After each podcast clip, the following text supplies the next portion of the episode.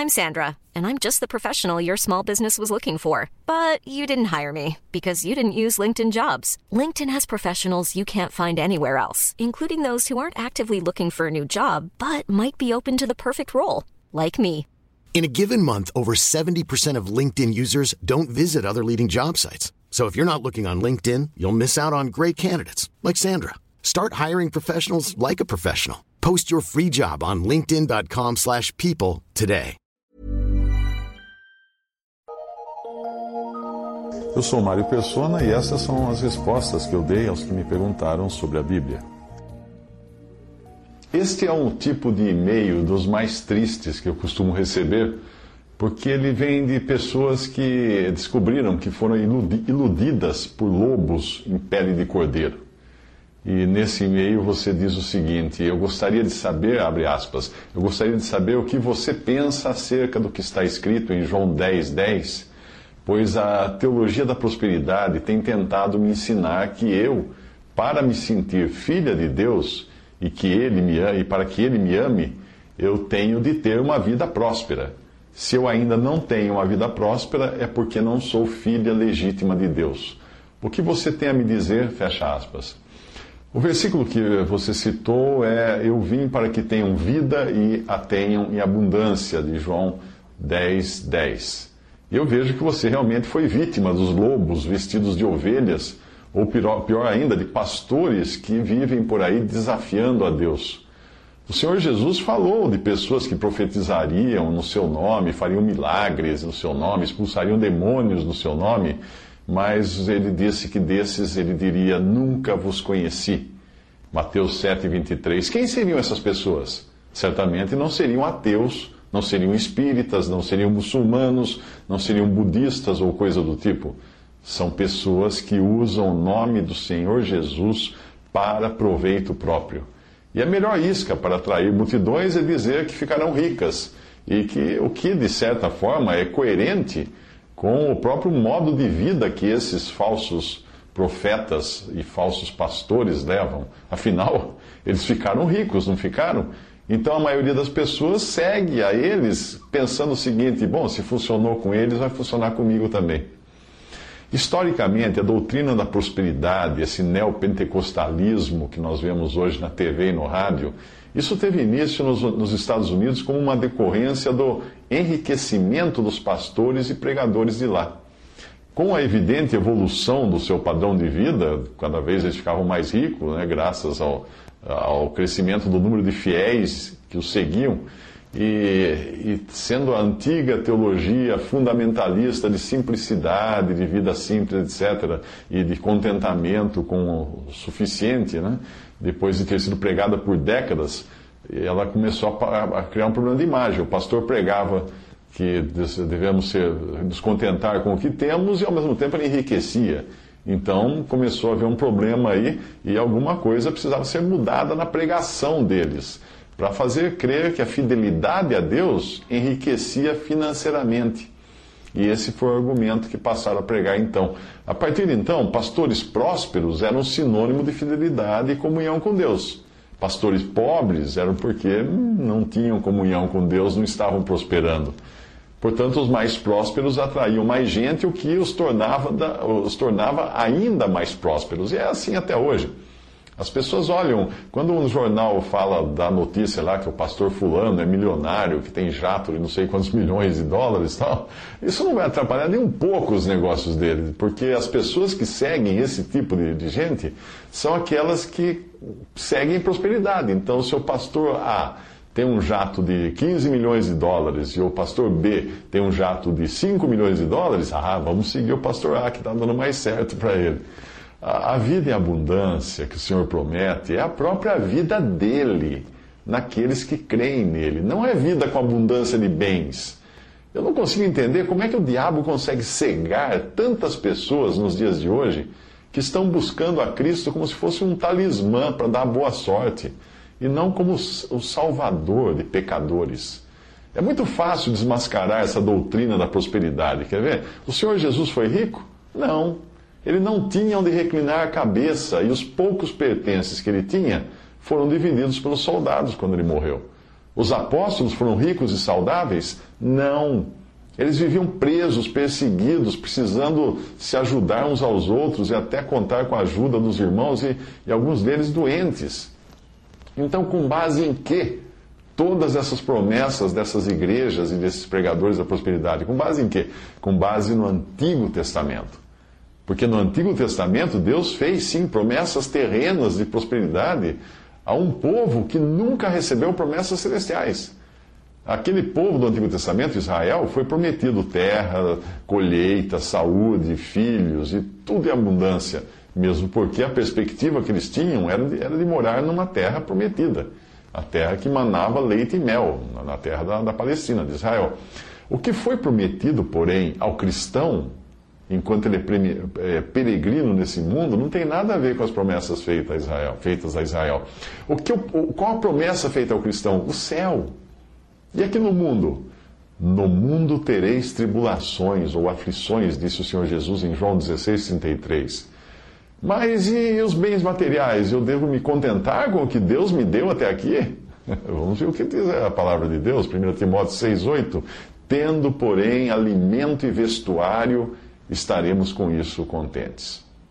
Seria pedir muito que nós aceitássemos esse, este conselho como sendo a mais pura palavra de Deus? Não. Não, isso é a palavra de Deus. Isso é o que Deus nos diz. Não se deixe levar pelo engano do diabo. Sim, é o engano do diabo que são é pregado nessas igrejas neopentecostais de prosperidade. É engano do diabo. Porque ele quer colocar os nossos olhos neste mundo e não no céu. Colossenses diz para pensarmos nas coisas que são do alto, pensai nas coisas que são de cima e não nas que são da terra. Colossenses 3, 2. Em Timóteo diz que os que querem ficar ricos caem em engano, caem em engano. Os que querem tornar-se ricos caem em tentação e em laço, em muitas concupiscências loucas e nocivas, as quais submergem os homens na ruína da perdição. Na ruína e na perdição. 1 Timóteo 6, 9. Você não vai escutar esses pregadores da prosperidade citar esses versículos no púlpito, no púlpito. Não vai. É claro que existem cristãos ricos, existem cristãos ricos, porque Deus quis assim. Mas não deve ser este o sonho ou a meta de um cristão, enriquecer. Não. A mensagem da palavra de Deus é clara demais. Porém, a concupiscência do nosso coração é que, é que não quer enxergar isso. Aceite a simplicidade de que o Senhor Jesus veio ao mundo para salvar você dos seus pecados e do juízo eterno. Ele não veio aqui para lhe dar uma empresa, uma casa em Miami, fazendas, meia dúzia de carros importados. Não. Se, se aqui você tiver uma vida que é 100% maravilhosa, você iria querer se mudar para o céu? Não, ia querer ficar aqui. Iria querer ficar no mundo, no mesmo mundo onde o Senhor foi crucificado, o mesmo mundo que terá tudo queimado no, no, com fogo no final carros importados, mansões, empresas, tudo. Você escreveu, é, ainda que, abre aspas, ainda que o Senhor Jesus Cristo seja verdadeiramente meu pastor, eu sou uma pessoa muito competitiva, mas sem visão alguma. Por isso estou sem qualquer sinal de prosperidade na minha vida, o que eu acho uma tremenda incongruência, fecha aspas. Que tal você olhar para Cristo e não para a sua vida?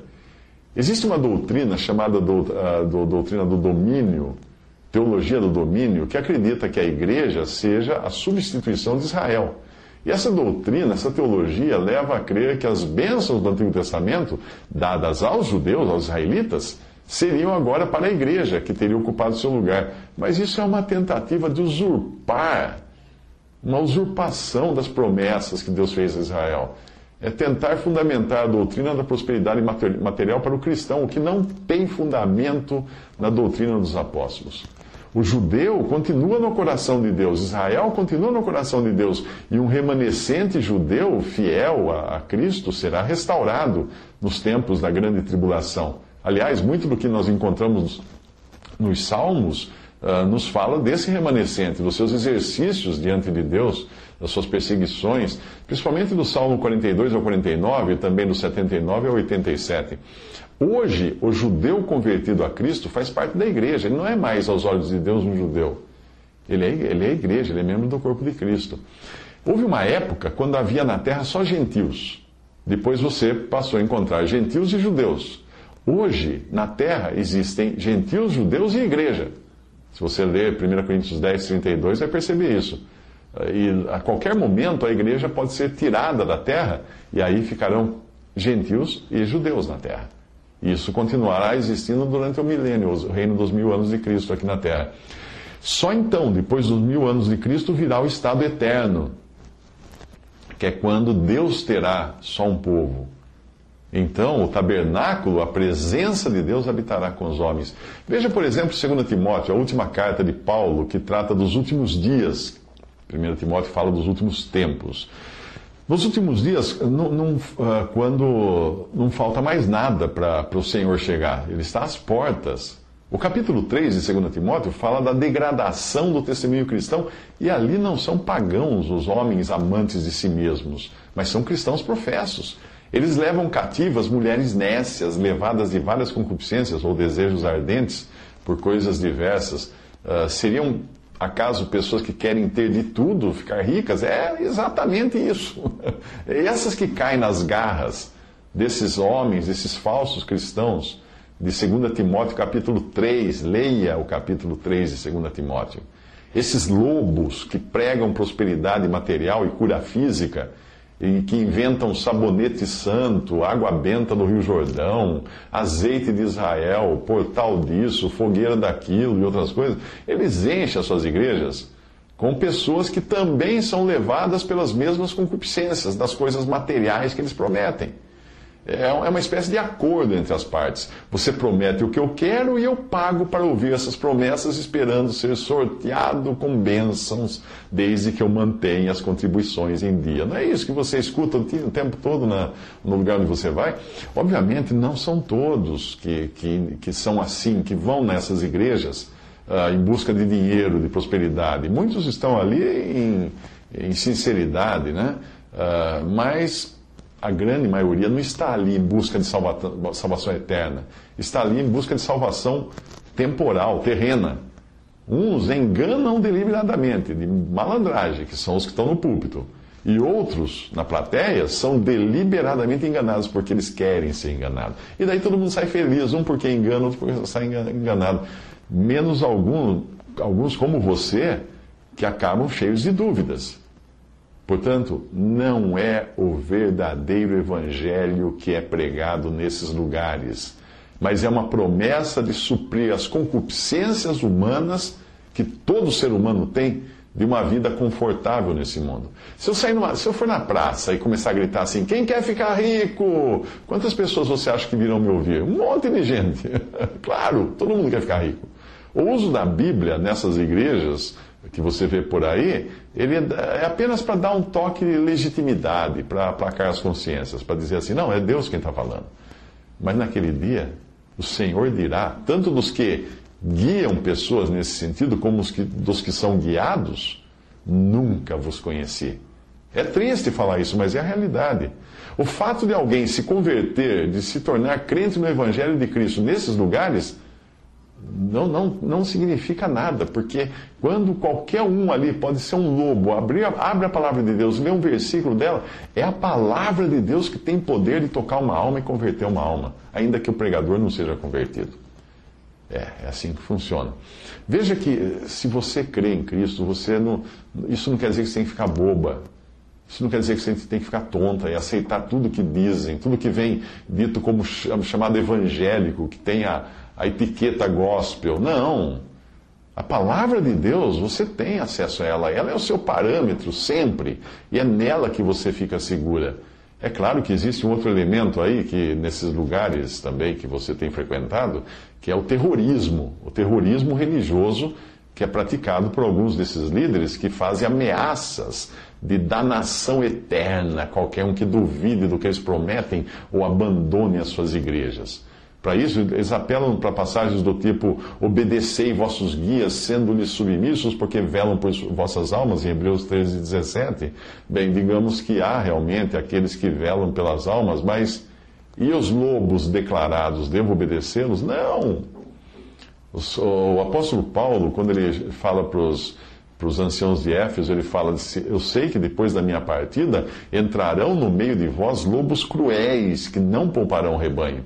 Guardai-vos dos falsos profetas que vêm a vós disfarçados de ovelhas, mas interiormente são lobos devoradores amantes de si mesmos, gananciosos, presunçosos, soberbos, blasfemos, desobedientes a seus pais, ingratos, ímpios, sem afeição natural, implacáveis, caluniadores, incontinentes, cruéis, inimigos do bem, traidores, atrevidos, orgulhosos, mais amigos dos prazeres do que amigos de Deus, tendo aparência de piedade, mas negando-lhe o poder sempre aprendendo, mas nunca podendo chegar ao pleno conhecimento da verdade. Estes resistem à verdade, sendo homens corruptos de entendimento e réprobos quanto à fé. Afasta-te também desses. Portanto, sede prudentes como as serpentes e simples como as pombas. Tudo isso eu li, emendei alguns versículos aqui de Atos 20 e 29, Mateus 10, 16, Mateus 7, 15 e 2 Timóteo 3, de 2 a 5. O evangelho da prosperidade que pregam nessas igrejas não é o que, o que nós encontramos na palavra de Deus. O verdadeiro evangelho precisa dar uma solução para o pecado, não para a conta bancária, para a falência da empresa, para o cônjuge abandonado ou para a pressão alta. Não é isso o evangelho. O verdadeiro evangelho precisa ter morte, precisa ter sangue, precisa ter ressurreição. O evangelho que apela para as necessidades naturais do ser humano, a concupiscência da carne, dos olhos e a soberba da vida, é um falso evangelho dirigido ao ventre. É evangelho para a barriga.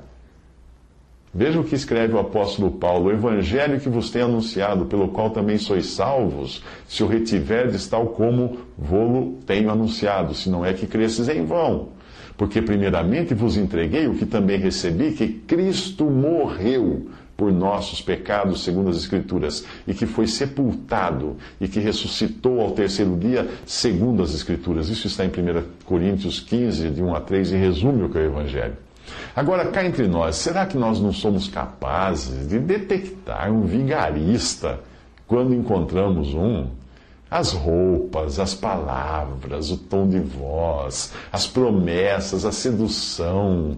Se nós não, estivermos hipnotizados pela ganância nossa, do nosso coração, certamente será fácil identificar um, salafrário, um picareta, um, vigarista. É fácil. Se você está enganado pela ganância, se é enganada pela, pela ganância, se você quiser também ficar rica, aí você vai cair na, na conversa, vai cair no conto. É aí que mora o perigo. Embora salvo, o cristão ainda carrega em si a sua carne, a sua velha natureza. E a carne sempre dá ouvidos às coisas que apelam para a carne. E prosperidade material é uma das coisas que apelam para a carne.